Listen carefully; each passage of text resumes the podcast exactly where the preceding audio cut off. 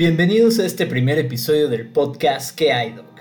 Aquí hablaremos de todos los temas, haremos entrevistas, tendremos especiales y crearemos un multiverso dinámico. Espero les guste y espero que puedan acompañarnos cada semana. Cabe mencionar que los episodios estarán lanzando los domingos en la noche y esperamos poder llegar a hacer dos programas por semana. De momento, empezaremos con uno de manera semanal. También les prometemos mejorar la calidad de audio y todo eso tan bonito que hace que el podcast no parezca grabado en la cocina. Ok, bien. Eh, habiendo dicho eso, arrancamos con el primer episodio. Hoy hablaremos del fantasy football. ¿Qué es el fantasy football? ¿Cómo se juega? ¿Qué es eso que a veces hace que muchas personas pierdan la cabeza una vez que empieza la temporada de la NFL? Y no precisamente porque vean los partidos o porque sean fanáticos de un equipo al que le está yendo muy mal. Ya que no conozco a alguien que le vaya a los Cleveland Browns aquí en México. Llegué a conocer gente en Estados Unidos, pero bueno, es gente que le gusta el dolor. Cruz Azul, te hablo a ti. Bien, yo empecé a jugar fantasy football cuando tenía como 15 años. Eh, lo jugaba con amigos, era de manera muy rudimentaria, lo solíamos jugar bueno, solíamos poner todas las estadísticas, todos los puntos, en un pizarrón enorme que teníamos en casa de un amigo. Era literal juntarnos cada semana, dos días, a ver todas las repeticiones de los partidos, analizar, ver las estadísticas, que pues no nos estuvieran robando puntos, que todo fuera justo entre nosotros, especialmente porque apostábamos dinero. Así que los tiempos han cambiado, lo cual se agradece. Errores hubo bastantes, Perdí dinero, muchísimo dinero. ¿Aciertos? Ha habido bastantes. ¿He ganado? Sí. He ganado varias ligas y he terminado con más dinero del que he invertido. Así que, si a ti te gusta el fútbol americano, eres apasionado, eres como yo que me considero un junkie del fantasy fútbol, adicto a las estadísticas, bien, esto es para ti. Empecemos. ¿Qué es el fantasy fútbol? Bien, el Fantasy Football es un juego en el cual los participantes forman un equipo de fútbol americano de manera virtual basado en jugadores reales. Con base en las actuaciones de los jugadores se generan puntos y sumando todos los puntos se obtiene el resultado que se compara con el del contrincante. Consiste básicamente en fungir como un gerente general de jugadores de fútbol americano. Es decir, armas tu equipo, te vas a enfrentar a alguien más que armó su equipo y todos los puntos que sumen los jugadores decidirán el marcador. Todo comienza con el comisionado. El comisionado es quien se encarga de organizar la liga y de juntar a la gente para que puedan, obviamente, jugar fantasy fútbol. No te preocupes, no vas a tener que ir los domingos a hacer el ridículo a algún lugar como yo lo hago en Villa Olímpica en la liga de la CNT. Así que, una vez que se registran todos los jugadores, viene lo bueno, el draft. Básicamente se puede decir que el draft es el punto donde en verdad comienza todo. Se definen los rosters, es decir, el número de jugadores por posición cuántos quarterbacks, cuántos running backs, wide receivers, tight ends, kickers, individual defensive players, si se juega con defensa completa o no, cuántos jugadores van a la banca y cuántos pueden estar en la lista de lesionados y reserva. Una vez que se define esto y se define pues todo el rollo de score settings, puntos, todas esas cuestiones, se agenda el draft. En el draft tú vas a elegir a qué jugadores vas a tener en tu equipo. Una vez que los participantes se registran en la liga, se decide el orden del draft y el tipo. El orden puede ser, pues, alfabéticamente conforme se hayan registrado, etc. Hay una variedad increíble de cómo especificar las posiciones en el draft. El tipo, hay dos. Puede ser lineal, que es de manera ascendente, del 1 al 10, o snake, que es el formato serpiente. Es decir, las rondas nones serán de manera ascendente y las pares serán de manera descendente. Terminado el draft, todos los participantes ya saben qué jugadores tendrán durante la temporada. ¿Drafteaste a alguien que no querías? ¿Drafteaste a un jugador muy malo? No te preocupes, eso se puede solucionar. Más adelante te hablaré de cómo solucionarlo. Mientras tanto, te voy a hablar de los tres tipos principales de ligas que existen. Los tres tipos principales de ligas que se juegan, al menos aquí en México, son tradicional o redraft, keepers y dynasty. Te explico. El formato tradicional o redraft. Se comienza con un draft, como todas las ligas. Se eligen jugadores de ofensiva, quarterback, running back, wide receivers, tight end y kicker.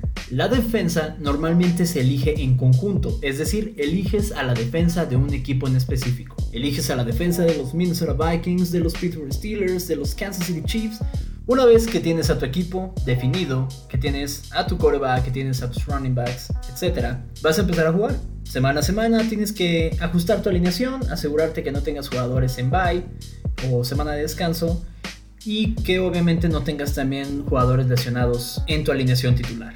Es muy importante que hagas estos ajustes ya que eso te puede costar puntos valiosos y te puede costar el partido y dependiendo del tipo de liga a veces te puede costar hasta dinero. En este formato se pueden hacer trades por jugadores. Una vez que inicia la temporada, tú eres libre de cambiar a cualquier jugador que tú quieras con cualquier otro participante, siempre y cuando le llegues al precio o te lleguen al precio. Seguimos con el segundo formato, Keepers.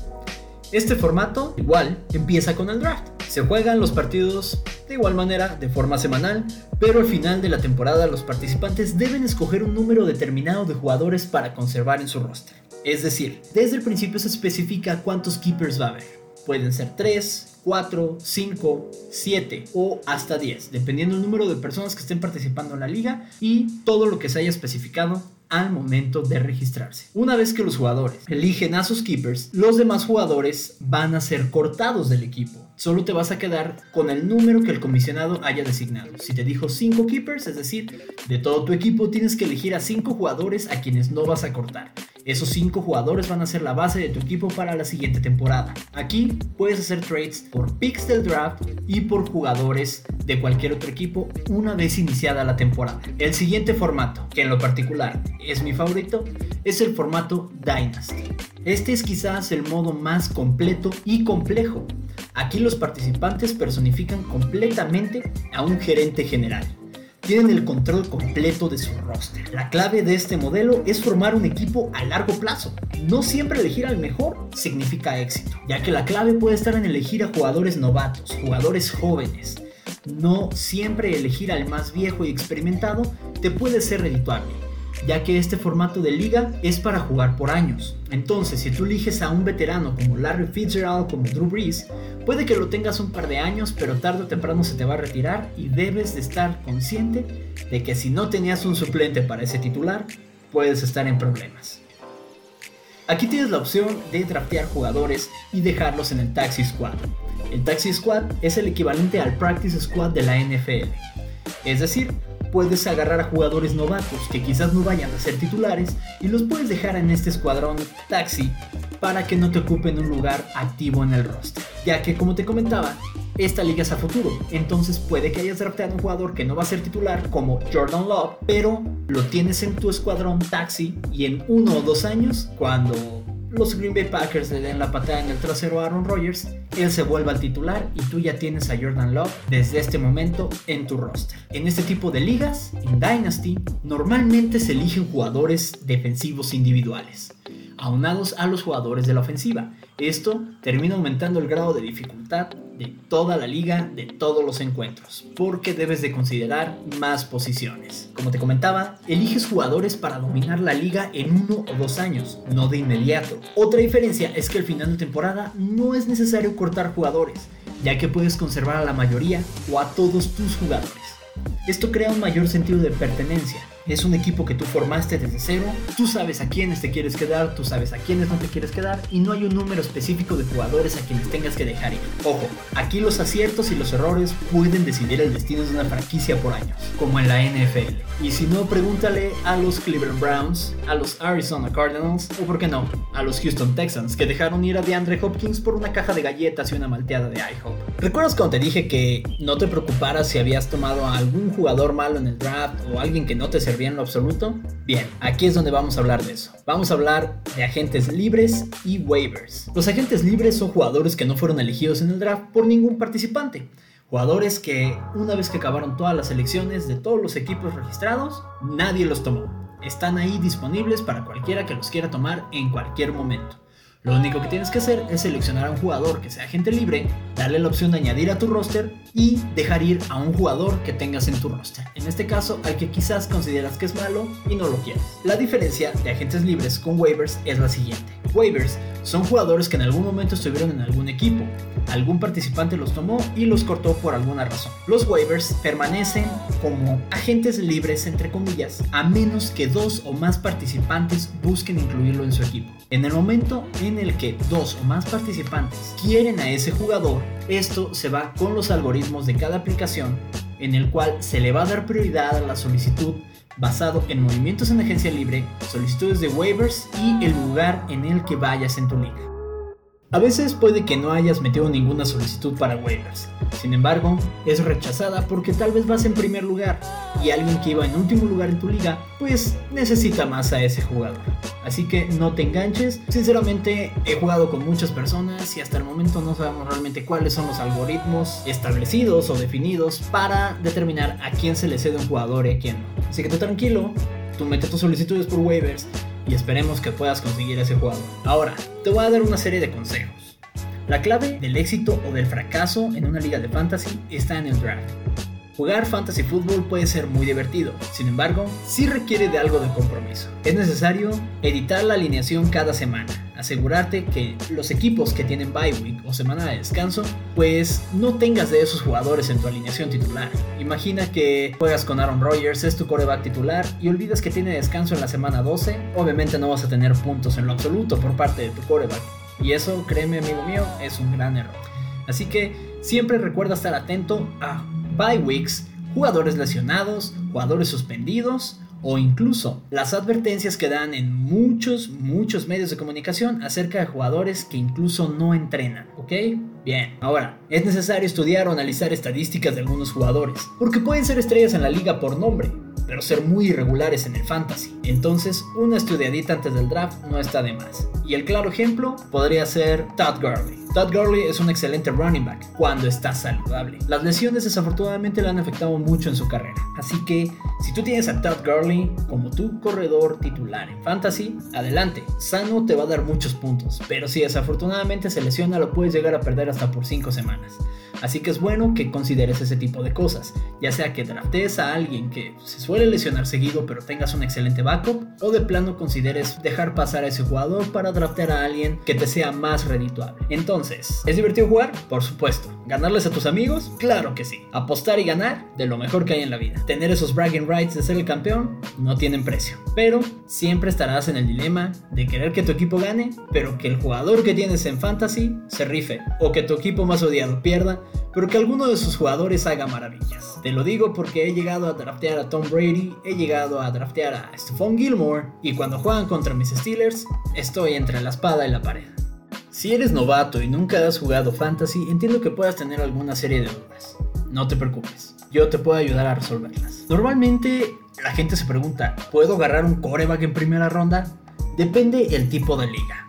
Es decir, si estás jugando formato tradicional o formato keepers, yo te recomiendo que tus primeras cuatro selecciones sean running back, wide receiver, running back, wide receiver. O a la inversa, wide receiver, running back, wide receiver, running back. ¿Por qué? Porque aseguras que los jugadores que normalmente tienen el balón más tiempo te den puntos. Tu primer pick podría ser Christian McCaffrey, tu segundo pick Juju Smith-Schuster, tu tercer pick Austin Eckler, tu cuarto pick podría ser Copper Cup. De esa manera aseguras que son jugadores que normalmente tienen demasiado tiempo el balón y hacen excelentes jugadas semana a semana. Entonces estás asegurando tener puntos. A partir de la quinta ronda, quizás de la cuarta, ya puedes tomar a tu coreback. Va a haber gente que en primera ronda tome a Patrick Mahomes, tome a Lamar Jackson. No te preocupes, hay jugadores que son consistentes en esa posición en cuanto al fantasy. Nombres como Deshaun Watson, Dak Prescott, Russell Wilson, Aaron Rodgers te pueden dar una muy buena cantidad de puntos a pesar de que quizás no son pues las estrellas del momento. Otra duda muy común es, ¿se pueden cambiar los jugadores durante el partido si ves que no te están dando puntos? La respuesta es no. Te puedo asegurar que el 95% de las ligas bloquean a los jugadores una vez que empiezan los partidos.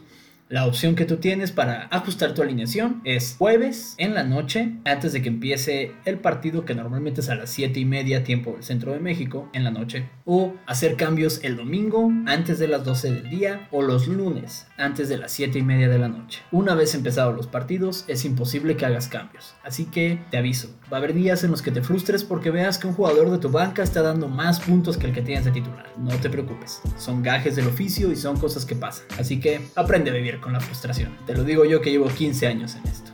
Otra de las dudas que normalmente hay es, durante la temporada, ¿hay jugadores disponibles sin necesidad de hacer trades con nadie? Sí, puedes tomar agentes libres o meter tus solicitudes de waivers. ¿Existe algún número máximo de movimientos o hay movimientos ilimitados? La mayoría de las ligas no manejan algún top en cuanto a movimientos. Es decir, tú puedes hacer la serie de movimientos que tú desees. Al final del día, si tú metes muchas solicitudes de waivers, te estás perjudicando tú solo porque vas perdiendo prioridad. Agentes libres puedes tomar a los que tú quieras. Puedes hacer hasta 5, 10, 15 movimientos de agentes libres cada semana sin problema alguno. Ahora, si gano un partido, ¿me recomiendan dejar la misma alineación? Pues depende. ¿Por qué? Porque a veces influye, o más bien la mayoría del tiempo influye contra quién juegan los jugadores que tienes alineados. Puede que en una semana hayas tenido a Michael Thomas y jugó contra la defensa de los Bengals. A la defensa de los Bengals, pues lo que son los defensive backs, cornerbacks y safeties no son muy buenos. Entonces puede que Michael Thomas tenga un excelente partido. Pero si la siguiente semana se enfrenta a los Patriots y se enfrenta a Stephon Gilmore, probablemente Michael Thomas tenga un partido malo o un partido mediano. Así que es necesario que semana a semana analices contra quién van a jugar tus jugadores para que puedas hacer la mejor alineación posible. Y pues otra de las dudas que normalmente llega a ver es si tienes oportunidad de hacer algún tipo de cambio una vez que comienza la temporada, sí. Una vez comenzada la temporada, tú puedes hacer cualquier tipo de trade. Puedes hacer trades por picks del draft, en caso de que estés en una Keepers, en una Dynasty. Puedes hacer cambios de jugadores en los tres tipos de ligas. Así que no te preocupes, una vez iniciada la temporada tú vas a poder hacer los cambios que tú quieras para que tu equipo salga campeón. Espero haber resuelto todas las dudas que lleguen a tener acerca del fantasy fútbol. Este es el primer episodio, así que los espero semana a semana, espero les guste. No olviden dejar pues en la página de Facebook sus comentarios, nos encuentran como que hay doc, así bien escrito con dos signos de interrogación, que con acento en la E, hay, coma, De cualquier manera, los que me conocen, yo estaré compartiendo la página seguido, me estaré promocionando a mí mismo, si no me promociono yo, ¿quién, verdad? Así que espero sus comentarios, espero sus sugerencias de temas y estén atentos, vamos a estar manejando pues también, como les comentaba al principio, una serie de entrevistas con gente que yo considero que me han marcado, que admiro o que siento que el mundo debe de conocerlos. Así que estaremos en contacto amigos, espero les haya gustado, este es el primer episodio, no se preocupen, no siempre voy a hablar de deportes, Simplemente que como en este momento estoy en varias ligas, creí que era bueno pues explicarle a varios de mis amigos que son novatos más o menos en qué consiste esto del fantasy. Así que los espero la próxima semana, el próximo domingo, en otro nuevo episodio del podcast de ¿Qué hay?